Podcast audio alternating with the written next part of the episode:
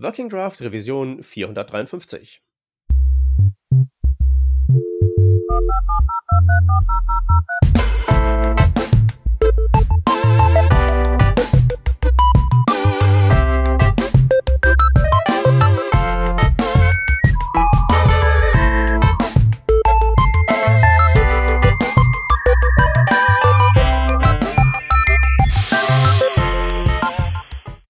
Hallo und herzlich willkommen zu Working Draft Revision 453. Heute ist am Start der Stefan. Hallo. Und meine Wenigkeit, der Peter. Und ihr müsst jetzt nicht den Podcast stoppen. Es geht nämlich nicht wie sonst immer in dieser Konfiguration ausschließlich um TypeScript. es geht fast gar nicht um TypeScript. Es geht am Rande ein bisschen um TypeScript. Aber eigentlich um was ganz anderes und um was genau äh, verraten wir gleich. Vorher noch kurz ähm, die Hausmitteilungen. Ähm, die Hausmitteilungen sind nur der übliche Hinweis darauf, dass wir ein Patreon haben und die übliche Danksagung bei allen, die uns da was in den Hut werfen, auf dass dieser Podcast noch zum epischen Audio-Imperium werden möge. Ähm, ansonsten gibt es nichts weiteres äh, zu erwähnen, außer was unser Thema ist. Und unser Thema ist, ähm, also als ich das noch gemacht habe, war das Thema tatsächlich tote Bäume. äh, du bist ja etwas fancy. Du hast das ja gleich als E-Book gemacht, ge gebaut. Wir reden über das äh, Schreiben und Werden von Nerdbüchern im weitesten Sinne. Und der mhm. Anlass ist natürlich, und jetzt kommen wir zum TypeScript. Du, Stefan, hast da ein äh, beachtliches Werk erschaffen, wenn ich das so sagen darf. Dank, Dankeschön für das, für das Kompliment. Ähm, ähm, jetzt stellt sich die Frage, warum beachtlich? Aber, aber ja, also ich, ich habe ich hab jetzt, wie lange ist es her? Guten Monat ähm, mein zweites Buch veröffentlicht. Ähm, TypeScript in 50 Lessons mit dem Smashing Magazine Verlag gemeinsam. Die sind bekannt dafür, dass sie, dass sie äh, sehr wenige, aber sehr, sehr, also sehr wenige Bücher veröffentlichen, aber dafür schauen, dass diese Bücher eher äh, Unikate sind und äh, so, so Einzelstücke, nicht, nicht äh, Bücher von ähm, aus, aus der Massenproduktion. Ähm, mhm. Es geht auch in Richtung tote Bäume. Also wir arbeiten gerade dran, dass man die, die Printversion ähm, beim, beim Drucker äh, drucken lassen, binden lassen und noch in die ganze Welt verschicken. Ähm, das heißt, es gibt, es gibt auch etwas Physisches, aber tatsächlich war der, der, der Vorrelease oder die erste Release-Phase war, war als E-Book. Ganz genau. Das Buch habe ich jetzt über die letzten anderthalb Jahre geschrieben und ich habe davor ein Buch über Galb geschrieben für den, für den Manning Verlag der eine ähnliche Entwicklungszeit äh, in Anspruch genommen hat, aber wo die Erfahrung dahinter doch sehr, sehr unterschiedlich war, wie wir das Buch angegangen sind, wie die Produktion nachher war. Also die, viele Dinge, die gleich sind und viele Dinge, die unterschiedlich sind. Von dem her habe ich das sehr, sehr spannend gefunden. Einmal. Ja, ich glaube, der, der, der Gegenstand ist ja auch tatsächlich was anderes. Also es sind ja TypeScript und auch sowas wie, also das Buch, das zweite, also das zweite, das du erwähnt hast, das erste, was du geschrieben hast, Frontend Tooling with Gulp, Bauer and Yeoman. Jo also das sind zwar auch alles irgendwie so Tools im allerweitesten Sinne, aber die sind ja schon vom Charakter her sehr unterschiedlich. Genau, und natürlich auch, ohne dir jetzt zu nahe treten zu wollen, äh, kommt ja das äh, äh, ähm, frühere Buch ja auch aus einer ganz anderen Ära, würde ich mal sagen. Ja. ähm, ja, und wenn es jetzt darum geht, noch ein bisschen äh, was Älteres draufzulegen, meine Perspektive ist natürlich das HTML5-Buch von vor zehn Jahren fast. Ähm, also noch mal was länger her, noch mal. Ist es schon zehn Jahre her, echt? Ja, wir hatten ja letztens sogar eine Revision dazu, dass wir ja. ähm, das Jubiläum genutzt haben, um nochmal die Themen Revue passieren zu lassen. Also mhm. da hatten wir eine mhm. Revision zu im Podcast und ich hatte auch einen Artikel drüber geschrieben. Ähm, ja, so lange ist das schon her. Wahnsinn. Dinosaurier die Welt beherrschten. Wahnsinn, cool. Ja, aber das war ein cooles Buch. Ne? Also ich habe mir, ich hab mir eins der letzten ähm, Exemplare gekauft, ich glaube aber 2013 oder so. Das äh, mag gut sein. 2014. Ähm, ich habe es ein bisschen als, als, als Grundlage hergenommen für, für einen, einen Kurs, den ich auf der, auf der Fachhochschule gehalten habe, ähm, Webentwicklung, moderne Webentwicklung, HTML5, bla bla bla. Habe ich gesagt, passt, ähm, ähm, wie es sich gehört im akademischen Umfeld, brauchst du immer irgendein Buch als Referenz und da habe ich gesagt, passt, im Peter sein Buch, dann kriege ich es nämlich auch mhm. ähm, günstiger vom Verlag zugeschickt um, um den halben Preis, wenn ich mir selber kaufe, weil dann ist es ein akademisches Exemplar.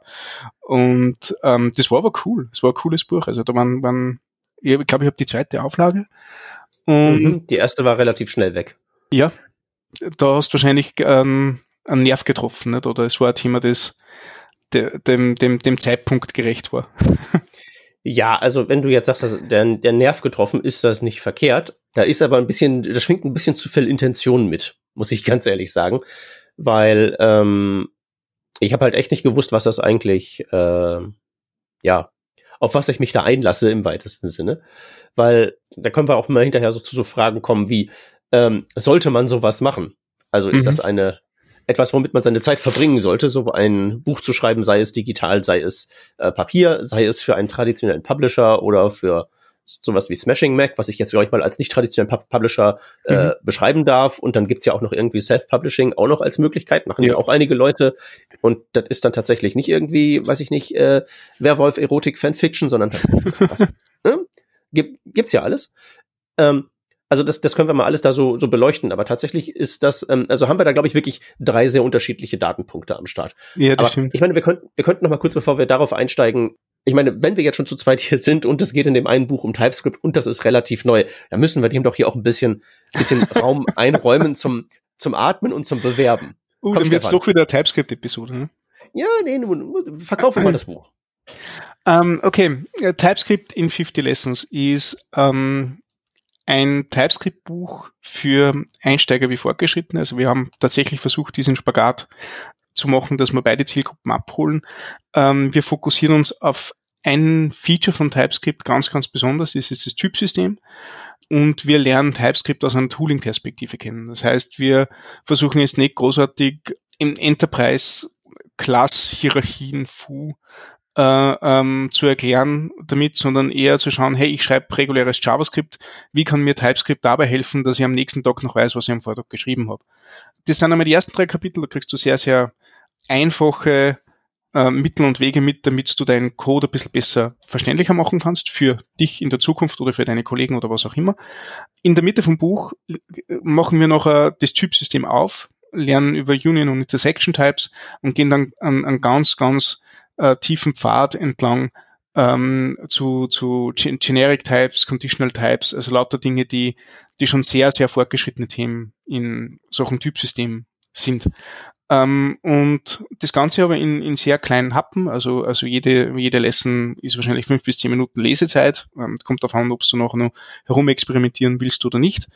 Und damit am Fokus, dass die Sachen, die man lernt, ähm, möglichst zeitlos sind. Also wir wissen, Papier ist geduldig, aber, aber äh, das Frontend-Ökosystem nicht. Deswegen hätten wir uns jetzt nicht getraut, ein Buch zu schreiben, das, ähm, das den Status quo super gut beschreibt und nachher wahrscheinlich einen tollen, tollen Verkaufsmonat hat und im zweiten Monat schon komplett veraltet ist, weil TypeScript wieder eine neue Version veröffentlicht, sondern du, du kriegst genau die Grundbausteine mit, die dir helfen, dass du in zukünftigen Releases verstehst, was eigentlich reingekommen ist in die Sprache, wie sie das verhält im großen Ganzen der, der Typsysteme und wie du mit zukünftigen Releases umgehen kannst. Mhm. Und für das sind es ja, glaube ich, fast 500 Seiten Typsystemwissen, erklärt an praktischen Beispielen. Äh, für jedes Beispiel gibt's gibt's einen CodePen oder, oder Code Sandbox oder ein TypeScript Playground zum, zum Herumspielen, ähm, dass man selbst ausprobieren kann, ob die Sachen so sind, wie man sich's vorstellt. Genau. Mhm.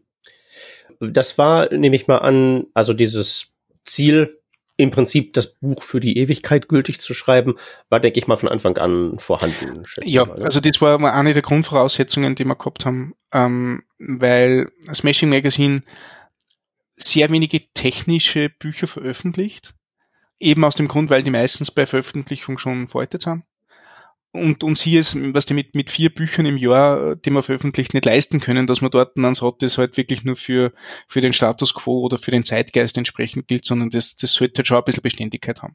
Also die werden wahrscheinlich jetzt dann eine Menge ordern, die was hoffen, dass das nächste Jahr damit auskommen und, und nicht äh, ähm, großartig im Lager verfaulen, die Dinge nicht. Ähm, deswegen mhm. eher Designbücher, eher, eher ähm, Die so auf, auf, auf dieser konzeptuellen Ebene sind, ähm, anstatt jetzt solche Zeitgeistbücher. Und deswegen war das von, von Anfang an eine Voraussetzung, die wir gehabt haben, okay, wenn wir so ein Buch schreiben, dann soll das Buch äh, eine gewisse Halbwertszeit haben und, und eine gewisse Langlebigkeit haben. Und ähm, das war, war sehr spannend, das zu schreiben nachher. Ich, ich, ich sage mal, es ist uns geglückt, weil ich, ich habe, glaube ich, anderthalb Jahre braucht, bis dass ich das Buch fertig geschrieben habe und jeden Content, den ich mir ganz am Anfang überlegt habe, der hat seine Gültigkeit behalten bis, hm. bis zum Schluss. Und kaum haben wir das Buch veröffentlicht, ist ja äh, ein weiterer Release-Kandidat für TypeScript rausgekommen und wir haben gemerkt, okay, alles, was wir gelernt haben, hat weiterhin Gültigkeit. Von dem her, von dem her glaube ich, dass das ganz gut funktioniert hat. Das war aber auch schon eine Herausforderung. Nicht? Also du denkst viel mehr über die Dinge nach, die du nicht ins Buch reinnimmst, als wie über die Dinge, die du ins Buch reinnimmst. Ja. Und da musst du überlegen, hey, heute ist überhaupt ein ganzes Buch aus oder ist das vielleicht nicht bis in einer Artikelserie oder so ähm, aufgehoben? Hm. Ja, das ist tatsächlich, ähm, also das hört sich sehr, sehr, gut an und sehr vernünftig an, so wie du das da äh, angegangen bist. Äh, hätte mir mal auch jemand sagen können. ja, wie war das bei dir? Wie bist du überhaupt zum, zum, zum Buchschreiben gekommen? Wie, wie haben es dich aufgegabelt, die Leute von ja. der Open Source Press? Ja, also ähm, Open Source Press äh, war, gibt's ja nicht mehr, äh, ein ganz kleiner Verlag in München, die ähm, halt so sehr viele Bücher zu so Open Source Technologien, Content Management Systeme und sowas gemacht haben vor allen Dingen. Und ähm, die haben tatsächlich äh, längst vor mir äh, mitgeschnitten, dass dieses HTML5-Ding wohl da eine größere Nummer werden könnte. Und ähm, das war ja zu einer Zeit, also wenn wir da so von vor zehn Jahren reden, plus noch ein bisschen weiter zurück, äh, da war ja Weblog, also da gab es ja das Microblogging noch nicht in der Form. Und da hat man mhm. tatsächlich mhm. irgendwie gesagt, ich haue jeden Tag einen kurzen Artikel raus. Und dann war man natürlich so, wenn man so jetzt so wie ich drauf war, damals so vor der Herausforderung, okay, worüber schreibe ich denn heute? Und habe dann irgendwann mal so einen Artikel geschrieben, die Unterschiede zwischen HTML5 und XHTML2. Und habe da wirklich nur so ganz oberflächlich das äh, Markup vom einen mit dem anderen verglichen, ohne zu dem Zeitpunkt damals überhaupt äh, zu verstehen, äh, wie unterschiedlich so Sachen wie HTML und XML überhaupt sind. Das war mir damals alles gar nicht so klar. Aber ich hatte halt mal einen Artikel drüber geschrieben, weil muss ja irgendwas raushauen, Content, Content, Content. Und den haben die sich halt ergoogelt, haben dann mich im Prinzip angerufen oder angeschrieben, ich weiß es gar nicht mehr, und gefragt, äh, willst du Buch schreiben? Und ich so, Buch schreiben ist ja auch, wie du richtig sagtest, wenig mehr als eine lange Artikelserie. äh, und HTML kann ich ja. Ähm, okay, gib her. Cool. Ja. Ähm, War es dann wenig mehr als eine lange Artikelserie für dich? Oder? Es war dann doch sehr viel mehr. stellt, st stellt sich raus, du musst dann dieses, dieses dämliche JavaScript können. Oh, okay. Äh, ja, ja, nee, das war damals auch so, ähm, also ich habe das ja, ähm, was war das damals? MooTools äh, mhm, mhm. habe ich ja verwendet, also für so DOM-Scripting. Das ist ja quasi so jQuery für Leute, die sich zu fein für jQuery waren. ähm, das habe ich halt damals benutzt und das war sozusagen so ähnlich wie das halt mit, mit jQuery vielen früher ging. Das ist halt, also das ist ja quasi eine JavaScript DSL, damit man JavaScript selber nicht schreiben muss. Mhm. Und das war halt alles, was ich so einigermaßen drauf hatte. Aber dann so wirklich irgendwie dann so, damit es halt eine allgemeine Gültigkeit hat, so ein Event-Listener manuell an irgendwas dran flanschen damals ja auch noch unter dem Eindruck vom Internet Explorer mit so Sachen wie, äh, da gab's ja, gibt's ja heutzutage Add Event Listener und früher gab's ja im IE dafür eine ganz andere Funktionssignatur. Das Attach war ja irgendwie ja. Attach Event, danke. Ja. Also auch so vor der, steht man dann vor der Frage, okay, wie schreibe ich überhaupt jetzt so Codeschnipsel, die eine allgemeine Gültigkeit haben sollen? Von der Zeitachse mal abgesehen, einfach nur für den Jetzt-Zeitpunkt, ähm, so dass es wirklich dann überall funktioniert und halt überhaupt auch überall funktionieren kann, angesichts mhm. einer total heterogenen Browser Gegend. Also das ist so das, das Niveau, mit dem ich da so angefangen habe, wo ich so dachte, ja, äh, HTML5 ist HTML drin, äh, mhm, ich hin, mhm. um dann halt festzustellen, ah, okay, ähm, das ist dann doch ein bisschen was anderes. Spannend. Das heißt, du ja. hast da ähm, dir, dir sehr viel JavaScript beibracht im Zuge dessen oder einfach nur mal, oder war, war der JavaScript-Level auf einem, auf einem Status, da sagen kannst, okay, es sind nur die APIs, die du. Nee, nee, nee. Da, das war da, da, da musste ich bei allem, also bei allem äh, mindestens ein Level up vollziehen. Mhm, mh, mh, mh. um der Aufgabe zu wachsen. Ja. Also ich meine, äh, das, was äh, heutzutage wir ja beim HTML5 Glücksrad so machen, ne? ja. dass, dass ich da so durch die Spezifikationen so durchfliege und so, ah, ja, das kann ich alles lesen, das ist irgendwie überhaupt mal so ein 10.000 Seiten Dokument, vor dem ich auch keinerlei Respekt mehr habe. Da muss man ja auch erstmal hinkommen. dass man so sagt, äh, okay, wie viele Seiten hast du? Okay, wenn ich das jetzt in Word reinpaste, um rauszufinden, wie viele Seiten das wären, stürzt mein Computer ab. Ja. Ist mir trotzdem egal, bring it on. Also, du hattest, du hattest ja bei deinem TypeScript-Buch, du hattest ja Ahnung von dem Zeug, ne? Du hattest ja bei deinem Galb, du hast ja, ja du bist ja durch die Gegend und hast überall erzählt, wie das so funktioniert. Du hattest ja Ahnung. Ich habe bloß gesagt, äh, wie schwer kann es sein? Gib her. Ähm, es, es war aber witzigerweise ähnlich zu dem, was, was du beschreibst. Also ähm, ich habe TypeScript nur viel, viel besser kennengelernt, nachdem ich gesagt habe, ich schreibe ein Buch dazu. Also ähm, mir waren einige Dinge vom Typsystem nicht so klar, als wie es jetzt, nachdem ich das Buch geschrieben habe. Vor allem äh, wie Conditional Types habe ich immer so irgendwie hinbogen, dass man coole Sachen rauskriegt. Aber wie tatsächlich der Algorithmus dahinter funktioniert, ähm, habe ich erst gelernt, indem ich das Buch geschrieben habe und da, danach sind meine Conditional Types viel, viel besser geworden. Ne? Mhm. Ähm, und in Galp war es aber, war's aber ähnlich. Ich habe ähm, ich habe Grant und Galp Workshops gemacht, weil ich einfach ein bisschen das herzeigt habe, was wir so bei uns in der Agentur damals immer, ähm, ähm, was für Probleme wir gehabt haben und wie wir die Sachen gelöst haben. Ne? Und ähm, habe die Slides veröffentlicht, also die waren auf, auf Speaker Deck oder auf Slideshare oder so.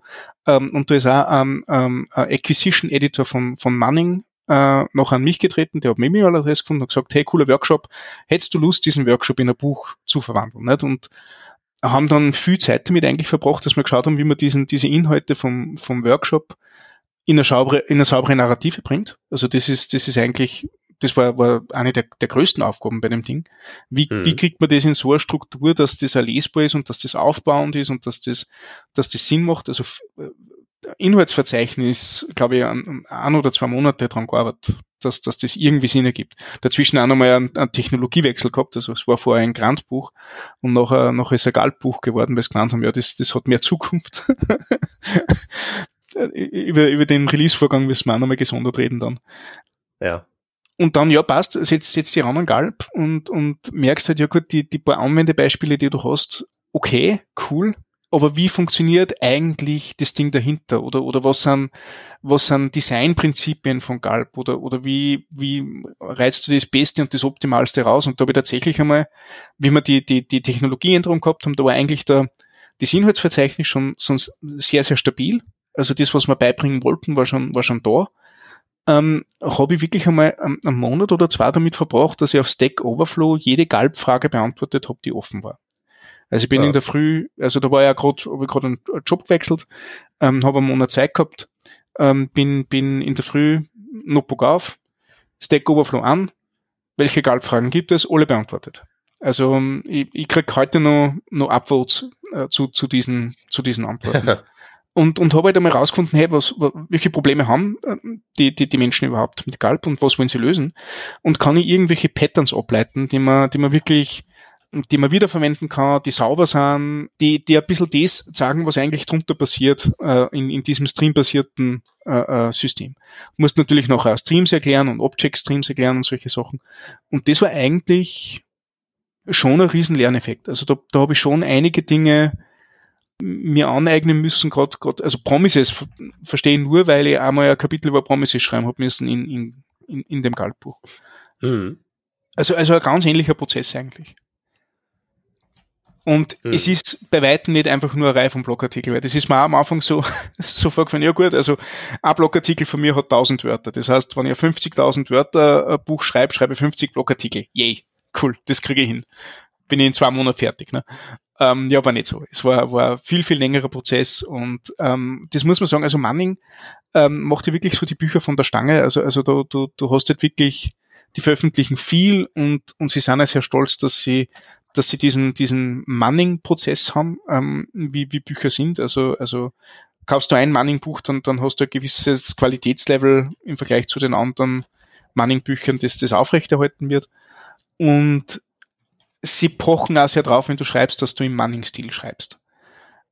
Aber mhm. das habe ich als, als Lehrvorgang empfunden. Also, also ich habe ähm, wöchentlich mit meiner Lektorin telefoniert ähm, die mir so ein Sheet gegeben hat an, an ein paar Sachen, die ich ausfüllen habe müssen. Also worum geht's in dem Kapitel, was für Vorwissen braucht man, was für Sachen lernt man, äh, welche Konzepte und welche Beispiele haben wir drin. Also Beispiele, wirklich Real-World-Beispiele, die man, die man sezieren kann und Konzepte, ähm, äh, die, die, die unterliegenden äh, äh, Methodologien dahinter, wie viele Grafiken kommen ins Buch, das war immer ganz, ganz wichtig für Manning. Das haben wir mal diskutiert, eineinhalb Stunden lang, äh, haben wir wirklich jeden, jeden Punkt dort, dort besprochen. Und dann bin ich hergegangen und habe das Zeichenprogramm vom Open Office aufgemacht, ich glaube Open Office Draw oder wie das, wie das heißt, und ja. habe hab nur Grafiken produziert. Und zwar, sie haben gesagt, stell dir vor, du bist in der Schule an der Tafel und zeichnest ein Architekturdiagramm und beschreibst alles, was du machst, anhand von diesem Diagramm. Und ähm, mach, mach so ein aufbauendes Diagramm. Das heißt, schrittweise immer mehr und mehr und mehr und mehr oder andere Bubbles oder andere, andere Sachen highlighten. Dann habe ich das einmal gemacht. Einen Tag lang habe ich sicher 10 bis 15 Grafiken produziert. Dann habe ich die 15, 10 bis 15 Grafiken in ein Kapitel reinkopiert, habe Überschriften rundherum geschrieben und dann habe ich nur mehr Text geschrieben, der, der Überschriften und Grafiken verbindet. Durch das ganze Kapitel durch. Und das war dann ein Kapitel. Und das war der, das war der, der Manning-Stil, sozusagen. Ähm, das hat am Anfang was, was irrsinnig schwer für mich, äh, so zu arbeiten. Also ich glaube, ich habe am ersten Kapitel habe ich sicher zwei Monate geschrieben, bis dass ich das so hingekriegt habe. Aber dann, wie ich gewusst habe, über was ich schreiben will und was die, die, die Inhalte sind, die ich festhalten will, habe ich tatsächlich ein Wochenende pro Kapitel braucht. Äh, Samstag ähm, ähm, zeichnen, Fre äh, Sonntag schreiben. Fertig. Nicht schlecht. Ja. ähm, ich habe vielleicht, vielleicht finde ich da die Folien oder so, ich habe mal über den ganzen Prozess äh, geschrieben, ähm, beziehungsweise ähm, Folien veröffentlicht und einen Vortrag gemacht. Da, da mache ich auch so, so einen ähm, Zeitverteilungschart, ähm, weil ich habe doch ein Jahr lang geschrieben, ne? Und es ist sehr spannend zu sehen, wie, wie, wie viel Zeit welche Kapitel in Anspruch genommen haben. Und tatsächlich die ersten haben sehr, sehr viel Zeit in Anspruch genommen. Da habe ich wirklich sehr viel ähm, Hirnschmalz investiert. Äh, und danach sieht man echt einen, einen Monat, wo ich zwei Kapitel einfach so rausgeschmelzt habe, weil es mhm. weggeht. Und dann kommt ja. der Punkt, wo, wo das Feedback der ersten Kapitel wieder zurückkommt, weil dann sind sie in das Early Access Programm gegangen und haben das Buch schon mal wen lesen lassen und gefeedbackt und dann, dann kommt es zurück, du musst das wieder einarbeiten, da fängst du dann an, dass es ein bisschen muddy wird, die ganze Gaudi. Ja, okay, aber ich meine, äh, so ein äh, Workflow ist ja tatsächlich ähm, also ganz sinnvoll, stelle ich mhm. mir so vor. Also ich ähm, hatte das bei äh, mir bei HTML5 so. Hier hast du äh, dein Subversion Repository. Hier hast du ein PDF, wie du so die wichtigsten LaTeX-Befehle benutzen äh, kannst. und dann ab dafür, ne? Es ist ja, ja, Open Source Press und dann ist ganz klar, dass der, dass der Workflow da halt ein bisschen fluffiger ist und dann gab es natürlich einen Editor und so. Ähm, aber es gab da jetzt nicht irgendwie tatsächlich so den äh, äh, Stil von oben. Ja. Sondern ähm, die haben halt gesagt, äh, du bist hier der Experte. Unser Editor ist zwar jemand, der äh, technisch kompetent ist, aber sich natürlich in dem Thema nicht auskennt. Aber das reicht halt eben, um einzuschätzen, ob das, was da präsentiert ist, im Prinzip verständlich ist, ausgehend von der Annahme, dass es inhaltlich richtig ist. Mhm, mh, mh. Und dann war halt eben, und dann war es in, in dem Sinne wirklich ein langer äh, Blogpost, was unter anderem auch dadurch äh, so ein bisschen gefördert wurde, dass bei mir dieser, äh, ich habe keine Ahnung, was ich hier tue, Aspekt vorlag, weil dann ich tatsächlich kein durchgehendes Narrativ hatte, sondern jedes Kapitel war ein Thema, also hier semantisches HTML, Geolocation API und so weiter. Und ich bin da halt wirklich immer so rangegangen, ich habe keine Ahnung, wie das geht, äh, habe ich alles nie gesehen und dann lese ich mir die Spezifikationen durch und versuche das zu verstehen. Äh, formuliere dann quasi auf diesen Spezifikationen eine Hypothese, wie es wohl funktionieren mag. Probiere das umzusetzen. Und dann ähm, sozusagen habe ich mich selbst dann gleichsam, also meine eigenen Fehltritte, dann so hergenommen wie so ein bisschen deine Stack Overflow Recherche, die du vorhin erwähntest. Von wegen, das dürften die Fragen und Problemchen sein, die aufpoppen. Also werden auf die gesondert eingegangen und ansonsten gehe ich halt diesen Lernprozess durch und fülle halt hinterher, wenn ich dann halt eben gemerkt habe, hier diese Funktion oder jenes Feature sind dabei nicht vorgekommen, die wurden dann, nachher so eingepatcht. Aber bei mir waren es wirklich lange Blogartikel pro Thema, weil es halt eben tatsächlich keinen durchgehenden äh, Faden mhm. gab und wahrscheinlich auch schlecht geben konnte. Also das wäre wahrscheinlich arg konstruiert gewesen, irgendeine Web-App zu bauen, in der alle Features verwendet werden, abgesehen davon, dass damals ja nicht alles überall funktionierte. Ja. Naja, ich glaube, es ist, es ist ja was anderes, wenn man ein, ein Buch schreibt, das so ein so einen Technologieüberblick geben muss, da, da, da tut man sich prinzipiell schwer, so einen roten Faden zu finden. Ähm, das Einzige, was machen, also ich glaube, das wirst du auch so gemacht haben, äh, das, das ganze Clustern in, in Teilgebiete. Also ich glaube, du hast sicher viel Zeit mit semantischem HTML verbraucht, bevor du in die API-Welt gegangen bist. Das entspricht da ein bisschen dieser, dieser Ankarten, die du gehabt hast, nicht? Diese, dieses, ja. was ist im Kern drinnen und wie, wie geht's rundherum dann weiter mit, und was versteht man allgemein unter HTML5 und was ist die HTML5-Spezifikation, was ist HTML 5.0 und, äh, Ja, aber das war das letzte Kapitel. Okay. Äh, also das letzte Kapitel, das ich geschrieben habe, das, also das tatsächlich erste im Buch ist, äh, was soll das alles, was die Spezifikation, wie hält sich das alles? Weil, nicht vergessen, ich hatte ja keine Ahnung. Ja. Ich okay, das heißt, du hast einmal, du hast einmal uh, uh, Learning by Writing und noch hast du das Ganze so organisiert, dass es Sinn macht. Äh, das ist eine sehr gute Zusammenfassung. Genau. ja, super. Wie lange hast du braucht dafür? Äh, ich müsste, das müsste auch ungefähr ein Jahr gewesen ja. sein. Ähm, die Taktung war wirklich so, ich habe da mein normales Tagewerk voll, vollbracht, also irgendwie hm. Pixel schubsen mit CSS für irgendwelche WordPresse und abends halt nochmal hingesetzt und gesagt, du fabrizierst jetzt. Also äh, ich glaube, irgendwann habe ich mal gesagt, du fabrizierst jetzt hier n Seiten und irgendwann habe ich gesagt, du investierst da x Zeit mhm. und dann machst du Feierabend. Das habe ich also einfach stumpf hinten dran gehängt und einfach dann, mhm. wenn man das jeden Tag halt macht, dann kommt halt irgendwann was raus. Ja. Tja. Und ja. Das, wie gesagt, das war halt einfach auch sehr viel freie Arbeit, weil Subversion, LaTeX schreibt drauf los und sagt dem Editor, wenn ein Kapitel fertig ist. Ja. Ja, das, ähm, das entspricht dann wieder ein bisschen dem, dem Gefühl, das ich bei Smashing gehabt habe. Also bei Smashing war der Vorgang in, in Teilen ähnlich, ähm, aber doch, doch viel, viel freier in der Ausführung und man hat halt bei Smashing auch die Möglichkeit gehabt, dass man ein bisschen, dass man ein paar individuelle Dinge äh, ähm, drinnen haben möchte. Also, also ich habe zum Beispiel beim, beim TypeScript-Buch diese roten Underlines an, an gewissen Stellen, da mit so ein bisschen so, so ein Editor-ähnliches Feeling aufkommt. Ne? Das ja. ist halt so ein visueller Cue und, und äh, war, war mir zu aufwendig, das in, in, in die PDF-Version äh, zu bringen ähm, und, und ähm, geschweige denn ein Syntax-Highlighting in einem Buch. Das war, war ein Thema, das, das, das nicht jeder Verlag äh, gern hat, ne? aber da, da haben wir sich auch drüber traut. Und solche Dinge, die, die waren sehr individuell und sehr, sehr freigestaltet. Äh, ich habe aber trotzdem, ähm, die Anfangsphase war sehr, sehr ähnlich. Also ich habe, ich hab, glaube ich, ein Jahr damit verbracht, nicht, kontinuierlich oder, oder konsektiv, aber, aber also, also ein Jahr Durchlaufszeit damit verbracht, dass, dass man das Buch plant. Und da habe ich mit, mit einem Lektor von, von, von Smashing auch wöchentlich telefoniert und, und bin über das Inhaltsverzeichnis drüber gegangen und bin über Beispiele drüber gegangen, die man drinnen haben könnte und möchte ähm, und habe wirklich einmal nur Beispiele gesammelt und, und Code-Snippets gesammelt und mir annotiert, welche Sachen interessant sind und welche Learnings das man draus kriegt. Ähm, dann, dann sind dazwischen nur ein paar, ein paar Sachen gewesen, wie Konferenz organisieren und, und Arbeitsspitzen und was der so. Also war halt immer so, so ein Beiwerk. Ne? Mhm. Und habe dann erst im Februar diesen Jahres wirklich begonnen zu schreiben. Ähm, habe natürlich schon ein, ein sehr reichhaltiges Set an Beispielen, Code-Samples etc. gehabt und habe halt durch meine Blogartikel auch schon ein bisschen ähm, ein Gefühl entwickelt, wie, was es heißt, über TypeScript zu schreiben. Ne? Und dann bin ich genauso hergegangen. Ich habe mir Kapitel hergenommen und gesagt, das sind die, die Sachen, die ich lernen. Da habe ich meistens so ein fortschreitendes Beispiel bei mir im Editor gehabt und dann habe ich so lange an dem Beispiel gearbeitet und habe halt, wo ich mir gedacht habe, es passt, Cut gemacht, Lektion fertig, Cut gemacht, Lektion fertig und dann dem, dem Verlag geschickt zum drüberlesen. Ne? Hm ich habe nachher, ähm, mein, meine, meine Lektorin hat sich geändert. Also das war am Anfang was der, der Markus Seifert, der, der einer eh lange Zeit bei Smashing Magazine war und der hat dann 2019 aufgehört dort und 2020 ist die Rachel Andrew gekommen, die kennt man von, von ihren CSS-Büchern und Workshops und Vorträgen und Mitarbeiter in der, in der Working Group. Die hat das Buch lektoriert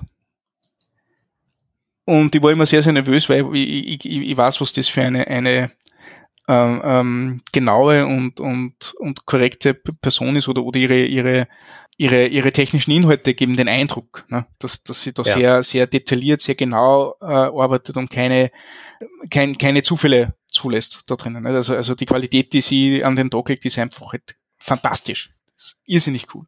Entsprechend nervös war ich, weil eben genauso, wie es du beschrieben hast, nicht? Ja, ich, ich, ich kenne mich nur halbwegs aus, ich schreibe das nicht und ich hoffe, dass es noch irgendwie passt. Ähm, die hat aber sehr gutes Feedback gegeben zu dem Buch. Also der, die, die hat ähm, das in, in einer Woche noch fertig gelesen und gesagt, das ist in einem super Shape, es geht nur um, um ein paar Details und, und eigentlich kann man mit dem in die Produktion gehen. Das hat mich irrsinnig gefreut, ist aber glaube ich auch ähm, ein Resultat von dem, dass wir halt wirklich so viel Zeit verbracht haben mit der Planung. Also mhm. Ähm, das Inhaltsverzeichnis hat sich monatlich komplett geändert. Ähm, dass das nachher TypeScript in 50 Lessons wird, das, das habe ich bis zum Schluss nicht gewusst. Dass wir diesen Lektionsschritt machen wollen, also so, so kleine Happen machen wollen, das, das haben wir sehr bald gewusst. Aber dass das Buch so endet und dass das die Inhalte sind, die wir transportiert haben, das war, war nicht klar. Tatsächlich hätte ich mal gesagt, das gesamte Kapitel 4, die Hälfte vom Kapitel 1 und drei Lektionen aus Kapitel 7. Das war der Grundstock, den ich gehabt habe an, an Wissen, wo ich gesagt habe, das möchte ich gerne in eine Buchform bringen und das möchte ich gerne mit Smashing machen. Aber das mhm. ist halt minimalistisch, ne? Im Vergleich zum, zum Rest da drinnen. Ja, und dann wächst es sich aus. Ne? Ja, genau. Dann musst du eigentlich irgendwann einmal die Notbremse ziehen sogar. Mhm. Und sagen, jetzt reicht's. Aber ja.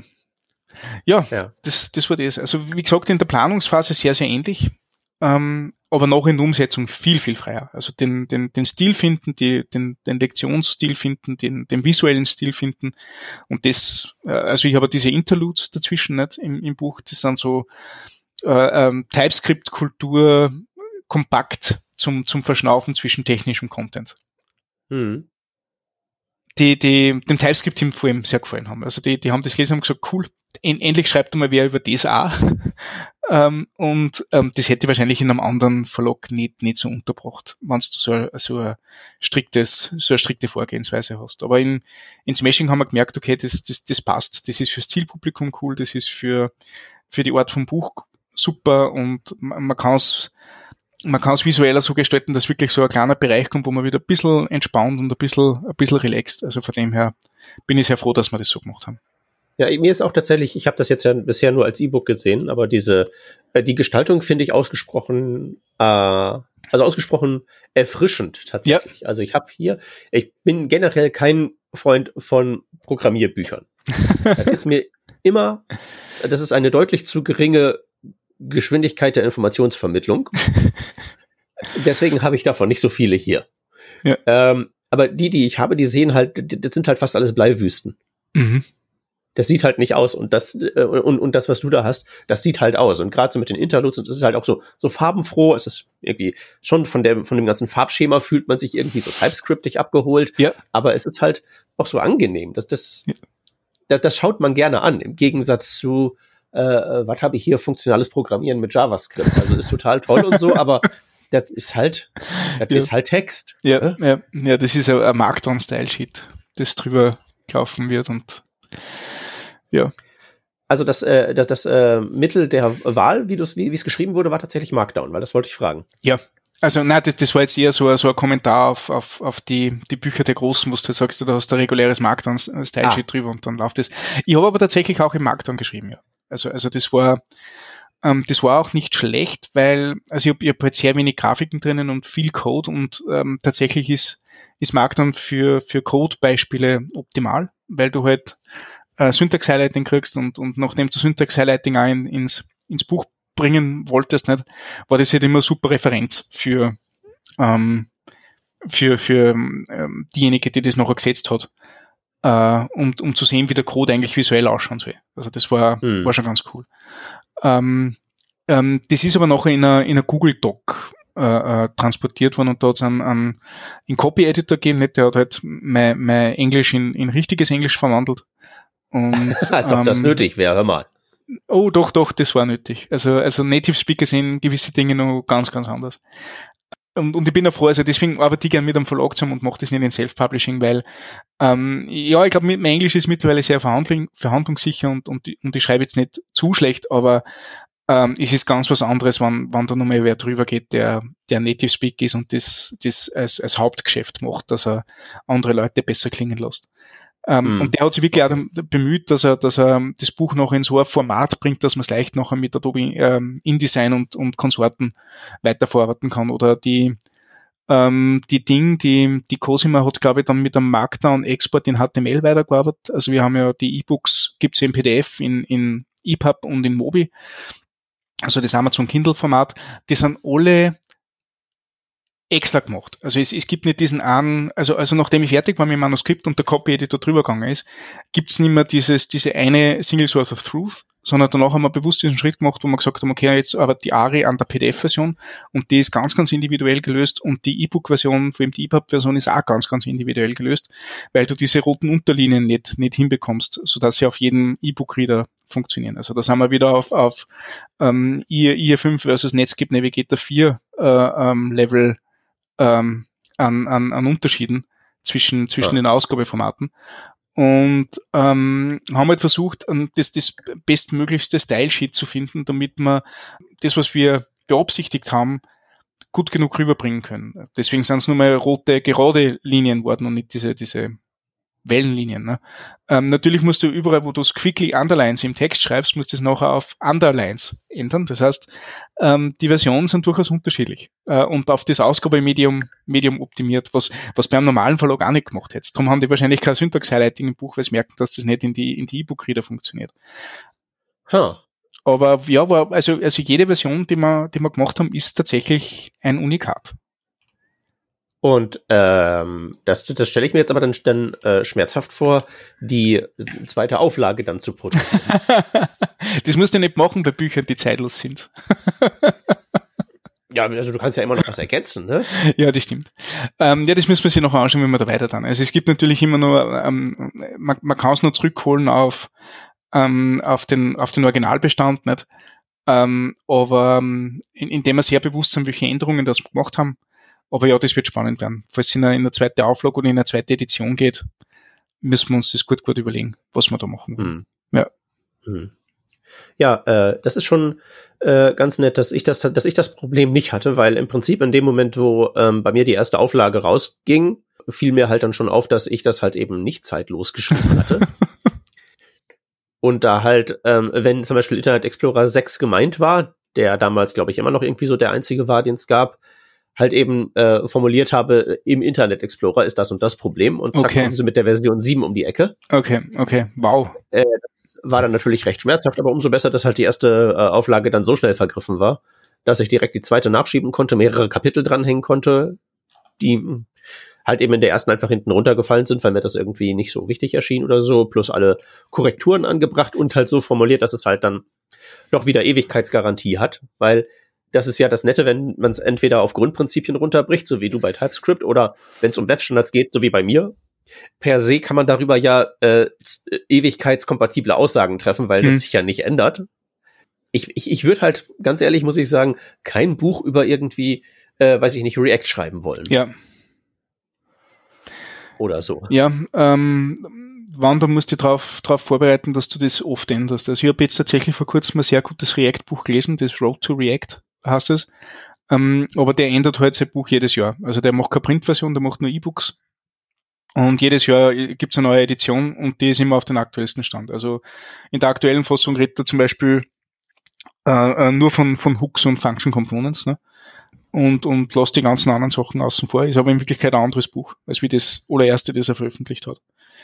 Hm. Und ja, da hätte ich auch, da hätte ich auch ein bisschen Bauchweh bei solchen Sachen. Also da tue ich mal also ganz, ich, ganz ich, ich würde tatsächlich bei dieser Herangehensweise nicht unbedingt von Buch sprechen.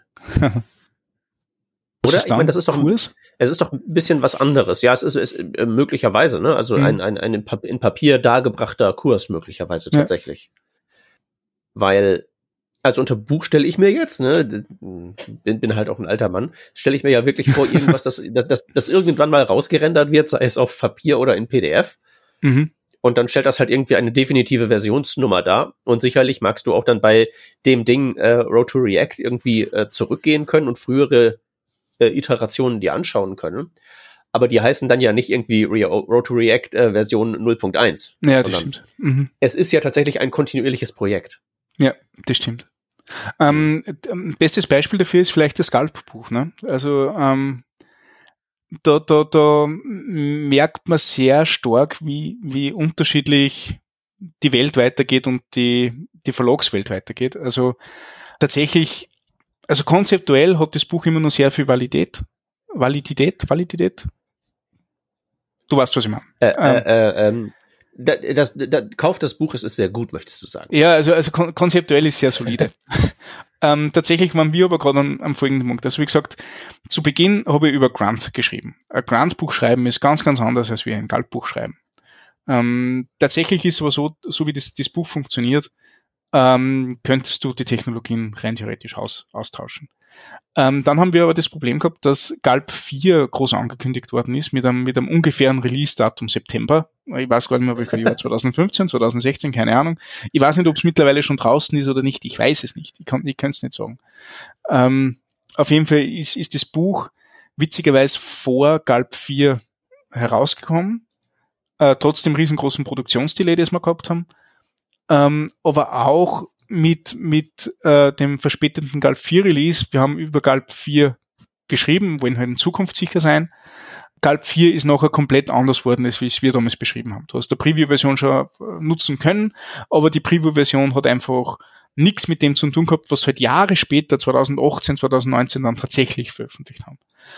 So viel zu dem. Also da, da, da hast du halt wirklich schon einfach alleine in, in, in der API und, und äh, in, in gewissen Dingen einen kompletten Disconnect.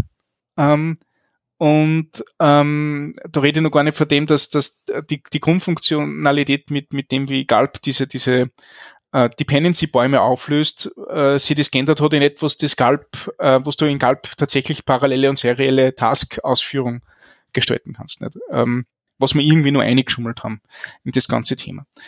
Das heißt, da, da haben wir schon mal Probleme gehabt. Nächstes große Problem Bauer. Wir haben das Buch, die, die Printversion von dem Buch ist veröffentlicht worden und ähm, die Maintainer von Bauer haben gesagt, von, benutzt Bauer nicht mehr, benutzt was anderes.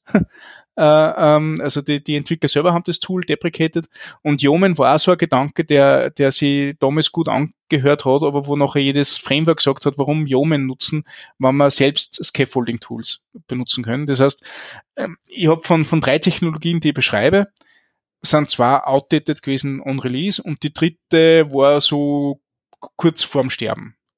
Ja. Muss man auch dazu sagen, hat auch ein bisschen damit zu tun gehabt, wie, wie die Produktion von dem Buch war. Also ich war, ich glaube 2017, Anfang 2017 ist, ist dann tatsächlich erschienen oder, oder Ende 2016 oder so. Ich habe 2014 begonnen zu schreiben und ich war 2015 fertig.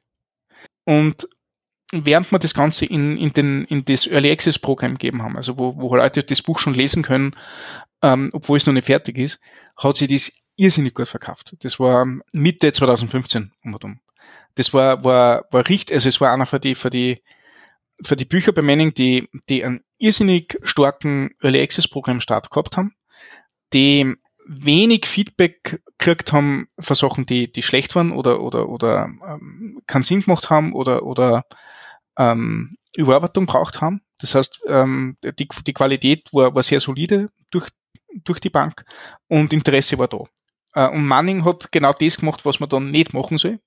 Sie haben gesagt, passt, nachdem das so gut ankommt, gehen wir das jetzt auf einen, auf einen Prioritätstrack in der Produktion, was jetzt nicht heißt, dass schneller produziert wird, sondern dass sorgfältiger produziert wird. Und mit Aha. einer sorgfältigen Produktion kommt halt auch ein bisschen äh, eine Langsamkeit rein. Mehr Leute, mehr Leute, die, die, die Meinung haben, mehr Leute, die Feedback zum Beispiel vom Auto brauchen und solche Sachen. Äh, und bis, alleine bis das Team äh, verfügbar war, das, das sich darum kümmert, ist über ein halbes Jahr vergangen. Und dann haben die nochmal äh, über ein halbes Jahr damit verbracht, dass das Ding in Produktion bringen, dass, dass, dass es ein Release gibt für das Teil. Das heißt, ähm, von, von meiner Fertigstellung vom Manuskript bis zur tatsächlichen Veröffentlichung ist, ist nur mal über ein Jahr vergangen. Und in diesem, in diesem Jahr hat sich alles geändert. Das war ein Jahr, wo, wo ich nicht aktiv nicht mehr schreiben habe dürfen, weil das Buch quasi in, in dem Manuskript Free State war, damit die Produktion damit arbeiten kann. Dann haben sie ein halbes Jahr für ein Ramp-Up braucht und ein halbes Jahr zur Produktion braucht. Und das Buch war outdated on Release. Das heißt veröffentlichen können und es war, es war Altpapier weil, weil halt einfach das gesamte Ökosystem sich verändert hat. Hätte vielleicht noch anders ausgeschaut ein Jahr vorher, ne? Ähm, ja. und, und mich wundert auch die sechs Monate Produktionszeit verwundern mich sehr stark, weil also bei, bei Smashing haben wir jetzt einen Monat intensiv gearbeitet. Also das war wirklich im September haben wir intensiv an der Produktion gearbeitet und dann war das Ding draußen. Ne? Ja, also ich wollte auch gerade sagen, das hört sich jetzt echt nach ziemlich viel an. Also klar, ja. das war jetzt damals wahrscheinlich irgendwie, unterstelle ich jetzt mal, noch mehr auf physisches Medium fokussiert als jetzt bei Smashing. Ja. Und, ja, ähm, Printbook war sehr wichtig, das stimmt, ja. Ne, ist, ist ja auch okay und physische Sachen herstellen ist halt eben fies und dauert und so. Das ist ja klar. Aber ein ganzes Jahr bei einem Thema, wo man das ja, wo man es ja dann doch schon ein bisschen riechen kann, dass das zumindest nicht optimal ist, wenn das so ja. lange dauert, finde ich schon krass. Ja, es war, es war sehr krass. Also ich war, ich war, ich meine, für mich war es cool, weil ich habe halt quasi ein Jahr lang nichts gemacht. Ich habe ein Jahr lang, ähm, wie es mir die, die, die Korrekturfahren zurückgeschickt haben, habe ich einfach ähm, bei jedem Kommentar akzeptieren druckt, weil, also über, übers Englisch kann ich sowieso nicht streiten mit denen und ich habe einfach nur geschaut, dass die Codebeispiele und die, die Grafiken äh, weiterhin korrekt sind. Aber, aber meine Aufgabe war sehr, sehr reduziert dort. Ich hätte aber auch nicht viel, viel Interventionsmöglichkeiten gehabt. Weil sie sowieso gesagt haben, also, also jetzt sind wir an einem Punkt, wo wir nichts mehr großartig ändern wollen und können. Keine Ahnung, wie die Produktion mhm. gewesen wäre, wenn wir da auch noch gesagt haben, ja, hey, ich würde gern, ich würde gern die paar Sachen noch geändert haben, wahrscheinlich, wenn es dann komplett, komplett fertig waren. Das hätte wahrscheinlich nicht geholfen. Ja, also sie haben, was man auch merkt, ähm, wenn ich jetzt vergleiche mit, mit ähm, US-Verlage und, und, und jetzt Smashing, äh, Smashing hat den, den, gleichen Buchpreis, egal ob du ein 200 Seiten Buch oder 500 Seiten Buch kaufst die optimieren wirklich auf, auf Lesbarkeit und Qualität vom, vom Printbuch. Ne? Mhm. Die Leute bei Manning haben optimiert auf, wie gut kann man Seiten ausnutzen. Und das merkst du an die Grafiken, wo ich mir wirklich auf der ganze Seiten gegönnt habe, dass ich die Grafik leben lasse, ne, in, im Manuskript, haben es versucht, zwei Grafiken auf der Seiten zu packen und solche Sachen, wenn es irgendwie geht. Ähm, also da haben sie wirklich viel Zeit investiert, dass, dass die Anzahl an tatsächlichen Druckseiten so gering wie möglich halten. Aha, und ja. vielleicht, vielleicht rennt da auch nochmal extra viel Zeit rein. Ja. Aber das ja. war, das war spannend. Also das Buch ist rausgekommen und ich habe gesagt, okay, cool, für alle Technologien, die ich dort habe, es ist Ende 2016, ich verwende keine einzige mehr.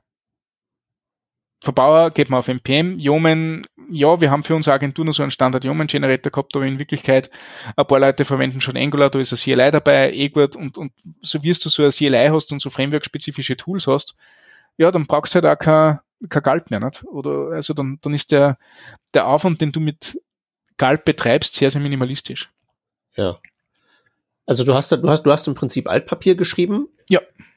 Äh, und, und das steht groß und breit dein Name drauf. Das ja, genau. ähm, ist dann doch schon eher frustrierend, würde ich ja, mal also ich, ich, hab's, ich hab's mit, ich hab's mit Humor genommen, weil ähm, mir war klar, dass ich jetzt nicht, äh, auch mit dem Thema jetzt, ähm, nicht den nächsten Pragmatic Programmer schreibe oder so nicht. Also das, das, das war mir klar, dass, dass das kein Buch für die Ewigkeit sein wird. Es ist halt nicht einmal ein Buch für, für den Zeitgeist geworden. Das ist halt das Spannende an dem, an dem Thema. Ähm, aber es ist so, ich habe einen, ich hab einen bezahlten Schreibkurs gekriegt. Also tatsächlich, ich kriege ja ähm, quartalsweise immer nur die, die, ähm, die Tantiemen-Statements und es verkauft sich so im Quartal, so drei bis viermal verkauft sich noch. Das ist ganz cool. Okay, das ist, äh, das ist mehr als äh, ich jetzt sagen kann. ja gut, bei dir gibt es einen Verlag nicht mehr. Ne? Alten, also, das ist ja da. Da, da, das kommt erschwerend hinzu, ja. Okay. Und ähm, ähm, wir haben in Summe, glaube ich, 2000 Stück verkauft oder so. Ähm, das ist jetzt für Manning kein Erfolg.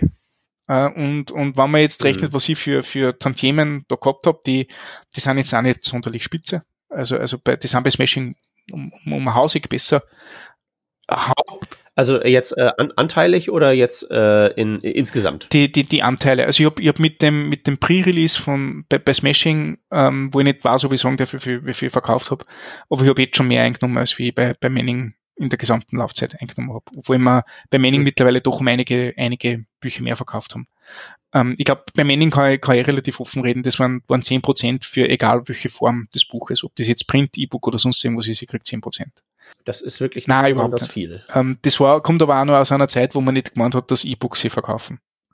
Ähm, E-Book-Themen sind jetzt, glaube ich, ganz, ganz anders. Ich krieg 50 Prozent für, für den Verkauf in andere Sprachen oder wenn Teile verkauft werden für Magazine und so weiter. Ähm, was auch cool ist, weil ich, ich habe jetzt unlängst meiner, meiner ähm, der Finanzdame von Manning schon gesagt, hey, mir ist was aufgefallen im letzten Tantiemen-Statement die, die Zeile mit Subsidiary Rights, also, also quasi Verkauf in andere Sprachen etc., ist eine Nulllinie. Ne? Also da, da gibt es halt einfach keine, äh, keine verkauften Bücher. Was komisch ist, weil ich habe so Mitte 2017 einmal drei chinesische Exemplare meines Buches zugeschickt bekommen. Jetzt, jetzt möchte ich euch fragen, gibt es da einen Fehler in eurer Abrechnung? Oder habt ihr gar nicht gewusst, dass unser Buch auf, auf, auf Chinesisch existiert? Wollt ihr dem vielleicht einmal nachgehen? Ne? Und, äh, bin gespannt, was da jetzt rauskommt. Ah. Ähm, das Ding ist, jetzt beim Money kriegst du einen Vorschuss. Ähm, du, du kriegst einen Vorschuss, ähm, ähm, ähm, ein paar tausend Dollar, es ist jetzt nicht großartig, großartig viel. Auf jeden Fall nicht die Zeit die mir investiert, weil Zeit, Zeit ist doch, doch etliches, etliches reingegangen. Ähm, und den ja. Vorschuss haben sie gerade halt wieder reingespült mit dem Buch. Also sie brauchen 2000 verkaufte Exemplare, damit der Vorschuss so halbwegs wieder herinnen ist. Und ähm, für mich heißt es, ich bin bezahlt worden, um, um technisch schreiben zu lernen. Das ist eigentlich das Beste, was ich rauskriegen kann aus dem Ding.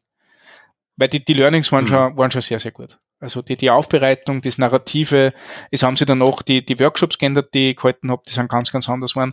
Ähm, das, das TypeScript-Buch würde nicht so sein, wie es jetzt ist, hätte ich nicht das Galtbuch geschrieben. Ne? Und das muss man halt auch ja. sagen. Das ist, ähm, das hat man schon einiges gebraucht. Ja, weil das ist nämlich, glaube ich, so ein, die Frage, die tatsächlich mir durch den Kopf ging, als ähm, ich angestoßen habe, wir könnten vielleicht mal diese Sendung aufnehmen. Weil was ich ähm, damals, als mein Buch noch ein Ding war, ähm, öfter mal die Frage ähm, gestellt bekommen habe, äh, lohnt sich das denn? mhm. Und äh, ich glaube, das hast du gerade schon sehr schön dargestellt, dass man sowas, glaube ich, ähm, differenziert beantworten muss. Ja, also hat sie sie bei dir gelohnt, das Buch? Äh, sagen wir mal so, mehr als das Galtbuch auf jeden Fall. Ja. Weil, also ähm, es ist, ich mache ja meinen ganzen, meinen ganzen Krempel überwiegend auf Deutsch. Mhm. Ne, wenn man mich ausreichend bezahlt, dann mache ich meinen Workshop auch auf Englisch, das ist kein Problem. Aber eigentlich denke ich mir, dass es ähm, eigentlich äh, sinnvoll ist, der große Fisch im kleinen Teich zu sein, als mhm. irgend so eine Makrele da draußen im Ozean. Mhm. Und dann war es halt eben tatsächlich das erste deutschsprachige HTML5-Buch und ähm, es war das Hype-Thema. Also gab schon einen Grund, warum dann relativ schnell die zweite Auflage nachgeschoben werden musste, mhm. die dann auch äh, sehr viel großzügiger dimensioniert wurde als die erste.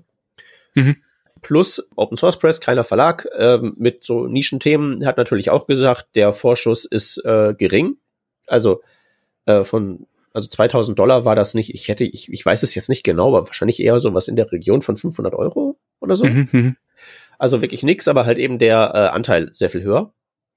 Äh, und so Vertriebswege wie E-Books äh, waren damals halt überhaupt nicht am Start. Mhm. Und man muss dann jetzt schon sagen, dass da über die, über die beiden Auflagen, über die Zeit schon was reinkam, ähm, dass sich das gelohnt hat am Ende. Also da habe ich jetzt, ähm, ich sage immer, ich habe mir gehört so eine ganz kleine Wohnung in Berlin. Da wohne ich jetzt nicht drin, mhm. aber die vermiete ich und das ist jetzt auch nicht die beste Lage und so. Da habe ich damals ähm, 50.000 oder so auf den Tisch gelegt und das kam überwiegend aus dem Buch. Okay, cool. Okay, was jetzt echt ziemlich viel ist. Das ist nicht ja, der Normalfall. Ja. Na, das Davon ist, darf das nicht ist, ausgehen.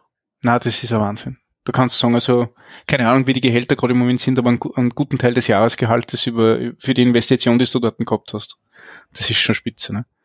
Genau. Aber das ist ja. halt, das ist halt so dermaßen weit weg vom Normalfall. Ja. Dass man davon echt nicht reden kann, dass, das, dass, man, dass man damit jetzt irgendwie rechnen kann.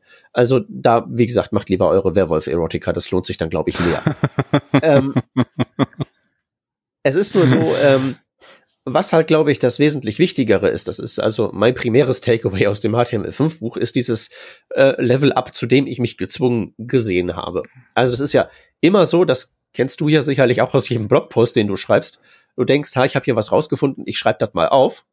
Mhm. Und im Zuge dessen stellst du fest, ah, okay, ja, 80 Prozent habe ich rausgefunden, aber die letzten 20 Prozent, die, die es dann auch bringen, die muss ich mir halt dann doch nochmal neu drauf schaffen, die muss ich mir nochmal neu erarbeiten. Ja. Du gehst halt aus keinem Artikel äh, genauso schlau raus, wie du reingegangen bist. Ja, das stimmt. Und das kann ich über das HTML5-Buch auch sagen, mal 500. Ja. ja. Und das ist so das Haupt-Takeaway. Und insofern ist das, glaube ich, äh, in vielen Fällen jetzt nicht so, dass sich das lohnt unbedingt. Also man kann nicht sagen, Buch schreiben lohnt sich, aber wenn man sich's leisten kann, lohnt es sich. Mhm. Ähm, Wäre dein Consulting-Business heute so, wie es ist, wenn es das Buch nicht gegeben hätte? Das äh, Consulting-Business würde nicht existieren. Okay. Hm. Mein, mein erster äh, Consulting-Auftrag war tatsächlich, das äh, Buch ward angekündigt, das wurde gerade gedruckt, also das gab es noch nicht mal zu kaufen. Und dann klingelte das Telefon und dran war äh, die ähm, Axel Springer, hier bitte damalige Geschäftsform anfügen. Das war, glaube ich, noch nicht SE, das war was anderes. Mhm, mhm, Aber die sagten so, hier, äh, komm nach Berlin in unseren Turm, da ganz oben, da ist irgendwie so Treffen der Europavorstände, erzähl uns mal, was das mit diesem HTML5 auf sich hat. Mhm. Ja. Dann bin ich da halt hin und äh, okay, also bin ich halt so wie an das Buch rangegangen. Wie schwer kann es schon sein? ja. Hab das, hab das dann gemacht und dann war das, dann bin ich seitdem der Erklärbär. Ja, cool. Ja, das ist nämlich auch was, was ich mir denke. Also, ähm, wenn es schon nichts gebracht hat, äh, finanziell, äh, ähm, das, was ich danach rauskriegt habe aus dem Ding, war, war am hausig mehr. Also, ähm, ähm, es ist einfach bei jedem Vorstellungsgespräch, das du hast, ist das halt ein Wahnsinnseindruck im, im, im Lebenslauf, wenn du der Bibliografie mit angeben kannst. Also yeah.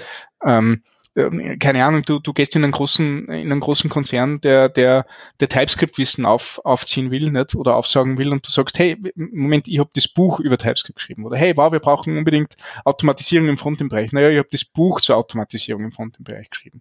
Das mhm. heißt, ihr könnt entweder zu wem gehen, der sich wahrscheinlich das Wissen von, von mir holt, was er wahrscheinlich eh nicht tut, wie kein Mensch das Buch liest, ne? Oder er geht zur Quelle direkt. Nicht? Also das, das ist halt, das ist halt cool. Ähm, das macht solche Gespräche um, um einiges einfacher ähm, und, und spannend auch nicht. Also es ist, äh, äh jeder ist interessiert dran, wenn er, wenn er auf einmal ein, ein, ein Auto vor sich hat. Äh, ähm, äh, das sind die, die Bewerbungsgespräche haben eine ganz andere Charakteristik. Ja. Und das ist halt schon, schon cool, muss ich sagen. Oder eben du machst, eh was du sagst, du machst ähm, ein Consulting-Business auf. Das ist ja den, den Leuten vom, vom AngularJS-Buch ja auch so gegangen. Nicht? Also die, der, der, der Phil Tarasiewicz und der Robin Böhm, die waren, glaube ich, vor Jahren einmal bei uns im, im ähm, ja. im Podcast. Die haben für den D-Punkt-Verlag das AngularJS Buch geschrieben. Ne? Ach.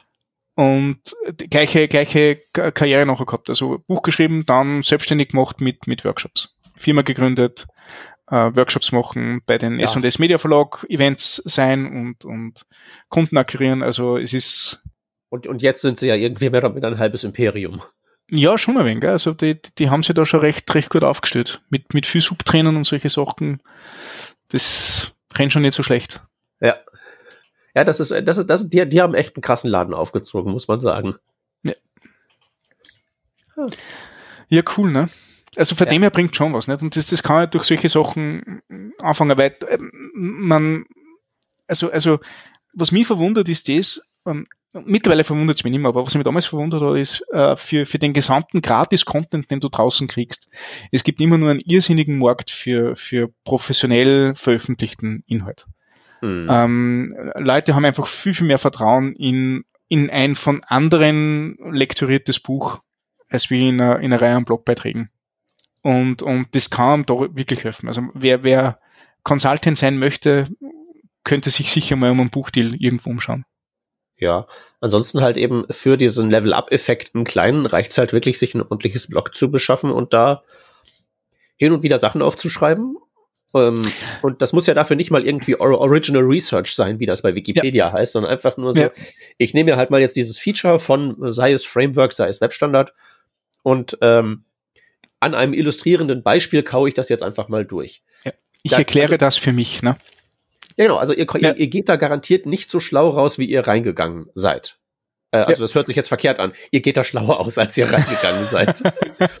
also, ne, das, das senkt nicht den IQ, aber äh, das ist halt wirklich so. Und, und, Buch ist halt eben das Ganze halt eben mit Turbolader dran. Ja, also das stimmt auf jeden Fall.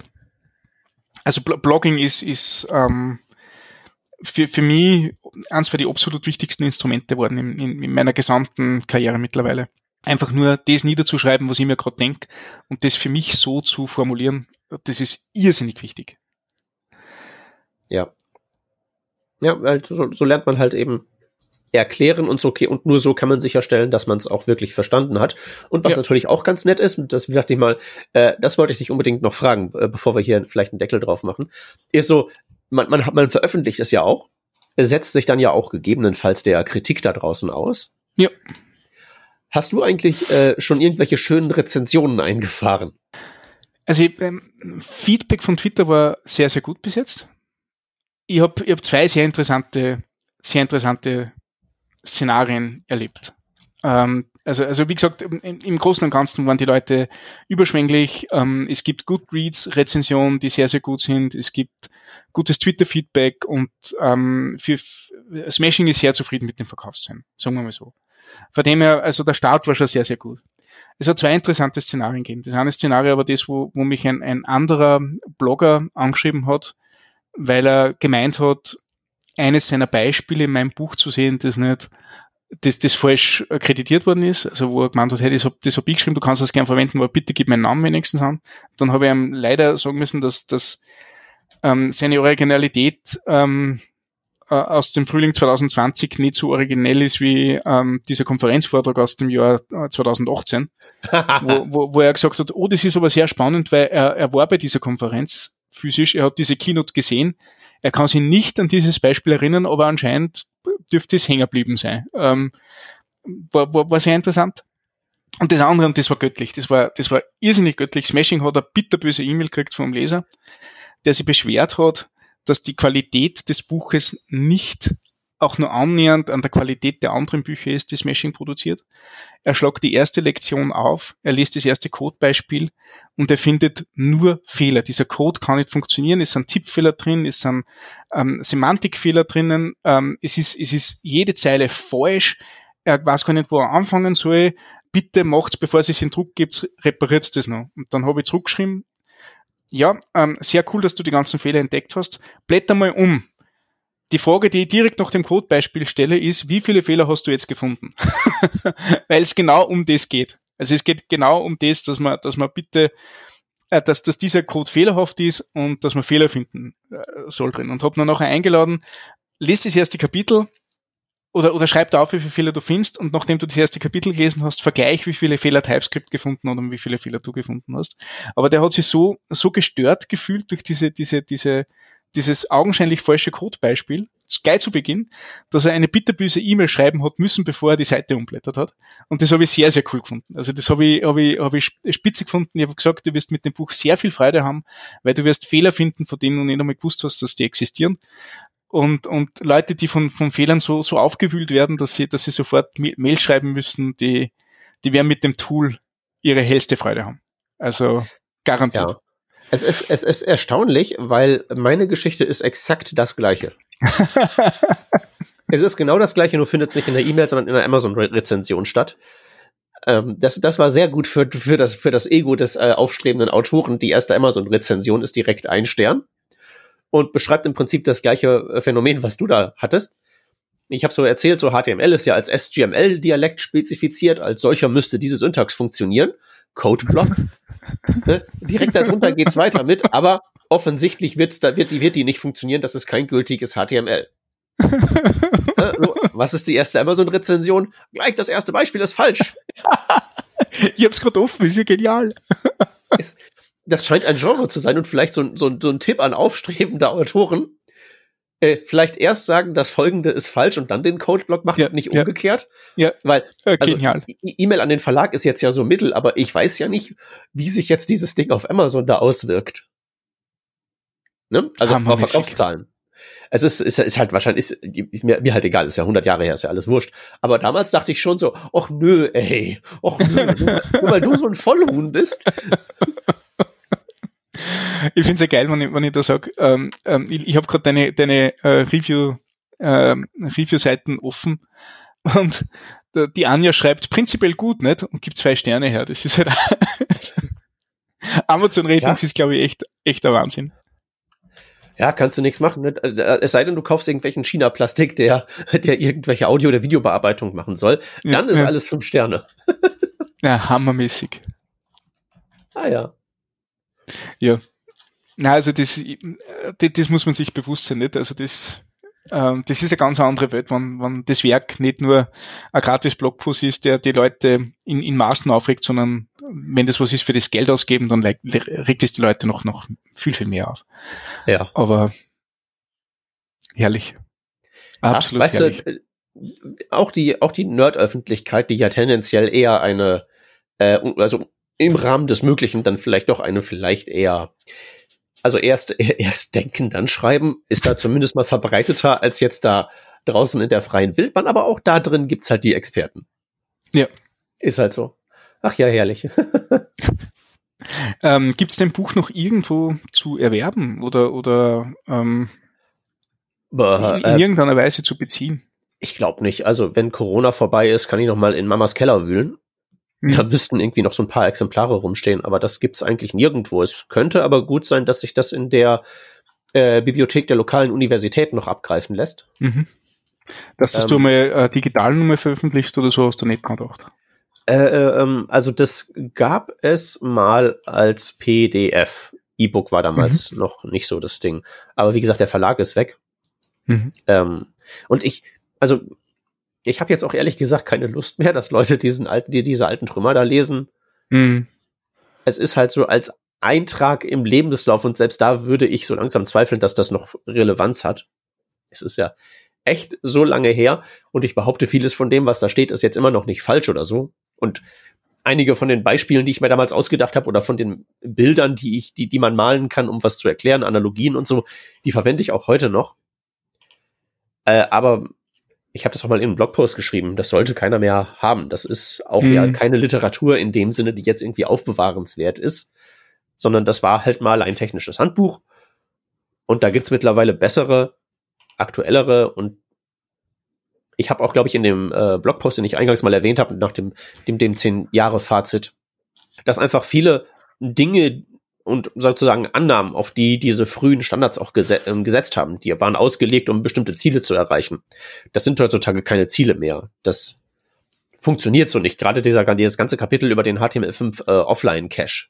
Mhm. Das ist ja durch einen Service Worker ersetzt. Alles, was damals geschrieben war, mag so noch zutreffen. Aber das ist halt zu auch nichts mehr gut. Ja, das stimmt.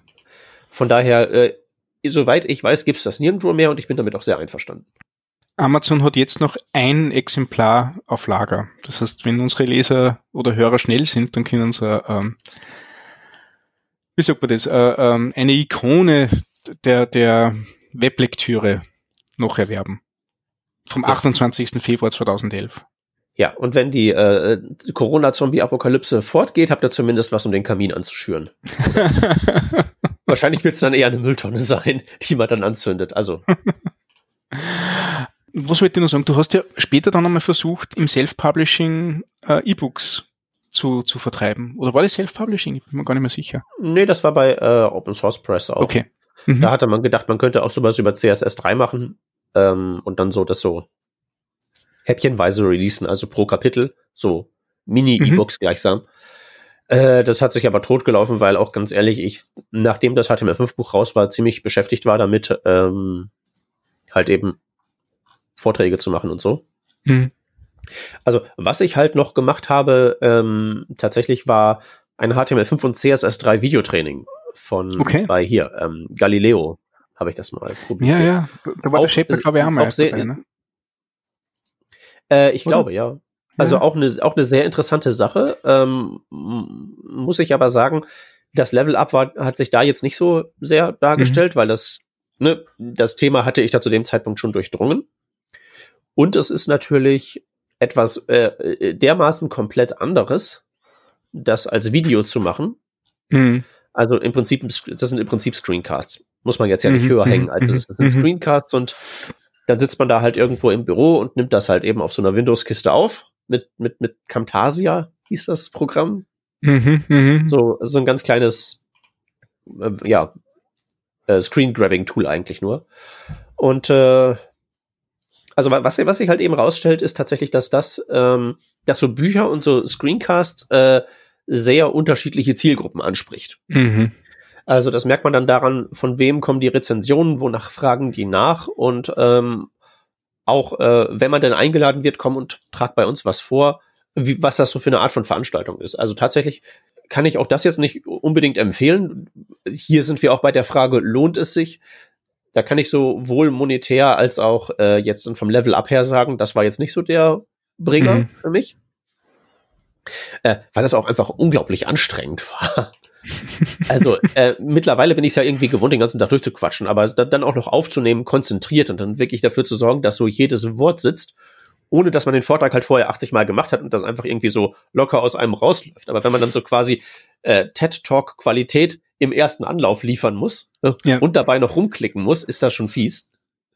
Blah. Nee. Ja, das, das passiert nicht.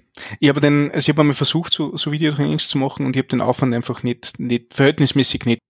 Wenn du ein Buch schreibst, nicht, dann hast du einen Text geschrieben und den kannst du nachher noch weiter, kannst später noch überarbeiten und da kann dabei helfen, den zu überarbeiten.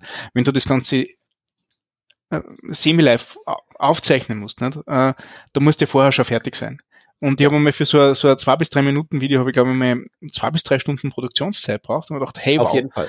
Ähm, das, das steht nicht dafür. Und da hilft da auch keiner. Also das musst du machen. Ne? Und ja. Ja, und, und, und du kannst halt da nichts, äh, da gibt's halt keinen Trick auch tatsächlich. Also ja. wenn es wirklich ein Screencast ist, kannst du ja nicht, äh, und, und das wirklich dann sozusagen um die Inhaltsvermittlung geht, wenn die der Punkt ist, kannst du ja nicht, äh, und, und es ist Programmierkrempel, du kannst ja nicht irgendwie eine Abkürzung ja. nehmen oder äh, für, den, für, für einen Wortwitz machen wir das mal anders oder so. Ja. ja? Und ja. dann ist es halt noch wirklich bewegliche Ziele. Also jetzt im Falle von HTML5 und CSS jetzt nicht ganz so sehr, weil Webstandards ändern sich nicht und so weiter, aber du machst dann ja trotzdem so Sachen wie, ich mache jetzt mal was mit CSS3 und mach jetzt mal irgendwie ein Layout. Und du kannst ja zu keinem Zeitpunkt einen Layout machen, ohne dass da irgendwie die Ära, in der du gerade drin, äh, drin steckst, irgendwie so raussuppt. Web 2.0 sieht halt wie Web 2.0 aus und so weiter, ne? Mhm. Also das ist halt auch, äh, hat halt auch keine, auch so gesehen eine vielleicht noch geringere Halbwertszeit, weil deine Beispiele halt noch offensichtlicher irgendwie aus der finsteren Vergangenheit kommen. Also Screencast äh, ist, ist echt ein anstrengendes, äh, ein anstrengendes Business. Es gibt ein paar so, so Koryphäen ähm, auf Udemy, zum Beispiel der, ich glaube Maximilian Schwerzenbacher hast du oder so, der hat es mittlerweile drauf, dass sie dir einfach hinsetzt und losredet und codet nebenbei und nachher das Ganze nur mehr Beginn und Ende schneidet und draufsteht. Also ähm, ähm, der macht da Fehler in seinem Ding, aber, aber der, der überspült das irrsinnig cool. Mhm. Ich würde jetzt nicht sagen, dass die, dass, dass die, die Qualität super gut ist. Also es ist in den meisten Fällen die Doku vorlesen. Ähm, aber aber äh, die, die Produktion auf so, so, so stark zu, zu, oder den, den mehr Produktionsaufwand so stark zu reduzieren, das finde ich beeindruckend. Ja, nee, es ist auf jeden Fall, ähm, auf jeden Fall gibt es Leute, die das können. Ne? Es gibt ja, ja, überall lauern ja irgendwelche wahnsinnig talentierten Menschen. Aber ja, also und, und was halt eben der Punkt ist, du hast jetzt gesagt, das ist ja wenig mehr als Doku rezi äh, rezitieren. Äh, Wäre jetzt auch nicht mein persönlicher Favorit als Tätigkeit, ja. aber es gibt halt echt Leute, die daraus Wert ziehen. Ja, die halt also es, es, gibt Leute, die machen das und es gibt Leute, die wollen das haben. Ne? Von dem her existiert ein Markt, Spitze. Ja, nee, also das, ist, ist, ja, aus, ne? es sind ja auch verschiedene, verschiedene Sorten von Lernen. Also wie ja. gesagt, ich, ich verliere ja schon bei einem normalen Buch und bei normalen Beispielen die Geduld. Ich so, brich mir das bitte auf das Kompakteste runter, wo geht. Und ich will ja. dieses ganze schmückende Beiwerk nicht haben, wenn du nicht auch ein guter Autor von irgendwie, weiß ich nicht, äh, einem James Bond Roman-mäßigem Ding wärst. Ansonsten will ich dann, will ich dein Geschwurbel nicht haben. Und anderen ist halt echt sehr viel damit gedient, wenn sie was äh, gezeigt kriegen und das nachbauen, weil das einfach das Gehirn so drauf ist, dass es einfach so besser mhm. reinläuft. Und das ist ja super, wenn die dann auch noch bedient werden können. Das ist übrigens ein cooler, cooler Punkt, den du da gerade erwähnst, ähm, weil das war eins meiner, meiner Hauptlearnings, ähm, wie ich das erste Buch für Manning geschrieben habe. Sie haben gesagt, in Tech liest niemand, was du schreibst. Ähm, die Leute sind, sind viel eher drauf fixiert, Grafiken zu sehen, Codebeispiele zu sehen und entscheiden äh, anhand dessen, ob sie ein Buch kaufen oder nicht. Ähm, die Text ist schmückendes Beiwerk. Text ist dazu da, damit sie die Leute wieder, wieder fokussieren können, falls sie mal was nicht verstehen, was sie über Codebeispiele und Grafiken mitbekommen. Und das habe ich sehr interessant gefunden. Ich weiß mhm. nicht, ob sie komplett recht haben. Also ich, ich, war schon froh, dass ich gewisse Sachen im, im TypeScript-Buch so geschrieben habe, wie sie jetzt geschrieben sind. Es hat auf jeden Fall den Charakter vom Galtbuch massiv verändert. Ähm, eben das, das am Anfang das erzählte Zeichnen und dann äh, äh, und dann Überschriften finden und dann Codebeispiele finden. Vielleicht ist was Wahres dran, nicht? Ich weiß nicht. Na, ich würde tatsächlich sagen, ähm, es, es kommt halt wirklich drauf an, was du kannst. Also, ja. da mag jemand jetzt rumlaufen, der jetzt der äh, größte Java-Hengst aller Zeiten ist und der halt eben auch noch super schreiben kann. Das wäre ja fatal, dem, diese Person einem solchen Manning-Prozess zu unterwerfen. Ja.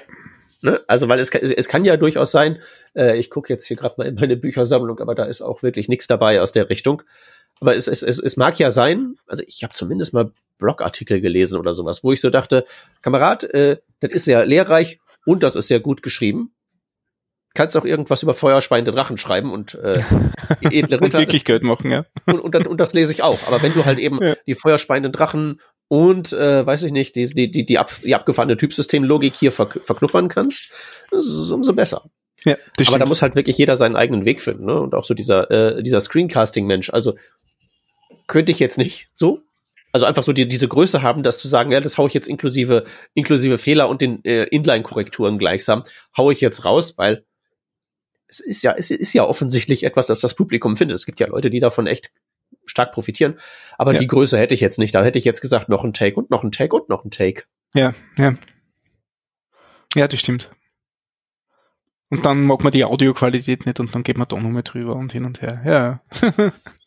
ja, ich bin, ich bin, ich bin sehr gespannt. Ich, äh, ich, ich arbeite ja so halb aktiv daran, eventuell das ein oder andere äh, Erklärbär TV äh, Videos ah, zu machen. Ja, cool. Ja, macht das, macht das einfach live, nicht? Dann, dann braucht man noch nichts. Ja, nee, de nee denke ich halt nicht. Okay. Weil, äh, man ich denke mir halt eben, man beraubt sich dann ja tatsächlich der Vorteile des Mediums. Mhm. Du kannst das ja äh, dann durch äh, Schnitt und Planung und ordentliches Skript könntest du ja, das wäre jetzt mein, mein, mein, mein, mein Wunschszenario, äh, dass ja tatsächlich ähm, äh, neben halt neben der inhaltlichen Ebene halt auch noch unterhaltesam machen. Mhm. Das wäre so ein bisschen meine Idee, dass ich jetzt nicht irgendwie da neue Wahrheiten rausrendere, weil es gibt Leute, die das viel besser können, die viel schlauer sind. Aber vielleicht kann ich es ja unterhaltsamer aufbereiten als so vieles. Ich, ich habe mir jetzt ein paar deiner, deiner Online-Vorträge angehört, die, die so zu, zu Corona-Zeiten so gestartet haben und ich habe die sehr unterhaltsam gefunden, auch sehr lehrreich. Also das war, ja, war cool. Äh, aber das will ich halt haben und ein bisschen äh, produziert haben. Okay, also auch mit, mit, mit, na, ich verstehe schon. Nicht nur das, was du sagst, sondern auch das, was man sieht. Äh, ja, genau. Okay. Also, wow. Weil, weil, du musst, du musst auch sagen, zu, zu, zu den äh, ähm, hier Online-Vorträgen muss man ja auch sagen, du siehst ja nicht äh, den Talk, du siehst das 17. Mal, dass ich den gebe. Mhm. Das heißt, äh, da sind Ecken abgeschliffen, da ist bei äh, den Dingen, die als Witz durchgehen, das Timing so justiert worden, Weißt du, irgendein Comedian, der äh, auch schon, äh, ähm, ich weiß gar nicht, wer das war, aber irgend so ein übergriffiger Heini, dessen Namen man nicht mehr nennen sollte. aber der, der hat halt mal gesagt, äh, irgendwie so, ähm, dass, dass, dass so ein Programm halt eben durch Wiederholung, also ein Comedy-Programm durch Wiederholung seine Form findet, weil das Timing halt essentiell ist und dass man, man das halt nur durch Wiederholen und Wiederholen und Wiederholen einschleift. Äh, aber das, was ich jetzt da machen möchte, ist halt zum, soll halt zum einen eben nicht veralten, sondern das soll halt irgendwie so im, im grundsätzlich anwendbar sein, jetzt auch nicht notwendigerweise nur auf Webtechnologie. Und ich hätte das gerne auf dem Niveau, wie halt diese Online-Vorträge, die ich schon 17 Mal gemacht habe, plus halt ein bisschen Produktion, plus halt sehr viel kürzer. Mhm. Weil ich werde jetzt nicht 30 Minuten am Stück labern. Also werde ich machen, viele, viele Takes, aber das soll am Ende irgendwie auf unter zehn Minuten eingedampft werden mhm. oder so. Ja, das ist ja, glaube ich, die, ähm, die Aufmerksamkeitsspannweiten, die man erwarten kann. Ja, und ich finde, man kann auch vom Autor erwarten, dass man, äh, wenn man was zu sagen hat und das jetzt nicht gerade die allgemeine Real Relativitätstheorie ist, wenn das halt nur darum geht, hier ist ein Programmierfeature oder hier ist eine, ein, ein, ein Fakt über Typsysteme oder so, dass man das halt auf zehn Minuten eindampfen kann und dann da noch äh, so viel Inhalte drin hat, dass es für viele was wert ist und das dann auch noch so gestaltet ist, dass das einigermaßen unterhaltsam ist. Ich finde das jetzt keine unmögliche Forderung. Hm. Ja, ich bin gespannt, wann es die erste Folge Erklärbar TV noch ergibt. Oh, ich bin auch gespannt. Ich bin auch sehr gespannt, ob sie überhaupt geht oder ob ich mich jetzt, jetzt gerade in größere Schwierigkeiten gebracht habe. Also ihr habt es jetzt habe. gehört im, im Working Draft äh, Podcast, habt ihr es gehört, Ende 2020 zu Weihnachten kommt die erste erste Folge Erklärbär TV von What? Peter Gröner. ja, entweder kommt das oder es kommt eine Entschuldigung. Ja, okay. Sehr cool. Ja, Goodie. Spannend. Ja, äh, dann würde ich mal sagen, haben wir jetzt äh, genug Content produziert, indem wir darüber geredet haben, wie man Content produziert. Ja, das müssen wir jetzt unser, durch unser Lektorat sausen lassen und die Sabine wird einfach jeden zweiten Satz kürzen oder so. Ha, hier, das, das ist meine Rettung. Ich sag der Sabine einfach, die, die letzten zehn Minuten, die schneiden wir ab. Nein, nein, nein, nix so. Die kommen dann in die Outtake-Episode. Also. Ja, die erscheint ja wahrscheinlich noch früher, um Himmels Willen. Ja. Ja. Unsere, äh, unsere Patreon-Hörer äh, ähm, können jetzt, können schon eine Vorabversion vom Erklärper TV im, im Ende November 2020 bekommen. Sorry. Äh, ja, nee, alles gut. Ähm, es wird nicht besser, gell? Ich, weißt du, ich, ich, ich nehme das Ganze einfach als goldene Brücke zur Abmoderation. Damit ich nämlich sagen kann, hey, äh, werte Hörer, ihr, die ihr jetzt gerade nichts gehört habt, äh, könnt gerne äh, kommentieren äh, in den Kommentaren, motivieren, auf dass wir irgendwie Fehler in TypeScript-Büchern reparieren oder ähm, irgendwelche, irgendwelche Videos auf YouTube klatschen, uns auf Social Media folgen und bei Patreon könnt ihr uns folgen. Da sind wir auch im Moment äh, ein bisschen am Schrauben und ähm, diese äh, Outtakes, die Stefan gerade angesprochen hatte, die wird's da auch äh, demnächst mal geben, als so ein bisschen exklusiver Content für alle, die uns da ein bisschen was in den Hut werfen. Wenn ihr auch mal hier in der Sendung sein wollt oder jemanden kennt, der hier sein sollte, ähm, sagt uns Bescheid und wir tüten das Ganze dann ein. Ansonsten könnt ihr auch gerne Sponsor einer Sendung werden. Wie das geht, erfragt ihr auch am besten von uns per E-Mail. Äh, wir danken fürs Zuhören. Ich danke äh, Stefan für diese äh, Sendung außerhalb der Reihe hier am äh, frühen Montag. Mhm. Äh, das, das Danke war, für die äh, Idee, die war cool. Ja, da, äh, ich, ich danke. Es war sehr spannend. In, ich meine, wir haben jetzt ja insgesamt drei verschiedene Perspektiven hier zusammengetragen. Über drei verschiedene Büchern zu drei sehr unterschiedlichen Themen an drei sehr unterschiedlichen Orten auf dem Zeitstrahl. Also äh, ich äh, gehe auch hier raus, wieder schlauer raus, als ich reingegangen bin. Mir hat vor allem gefallen, dass wir sehr viele Ähnlichkeiten gehabt haben, obwohl sie so viel Zeit dazwischen, also so viel Zeit dazwischen war und so unterschiedliche Herangehensweisen war. Die Ähnlichkeiten sind auch das Interessante. Ja, und die Publisher waren Ja. sehr unterschiedlich, aber ich glaube, Ja, sehr. Ne? Genau. Ja gut. Werte Hörerschaft, wir danken euch. Ein Thema für nächste Woche äh, wissen wir noch nicht, aber schaltet auf jeden Fall wieder ein. Es wird spannend. Dankeschön fürs Zuhören. Bis zum nächsten Mal. Tschüssi. Ciao.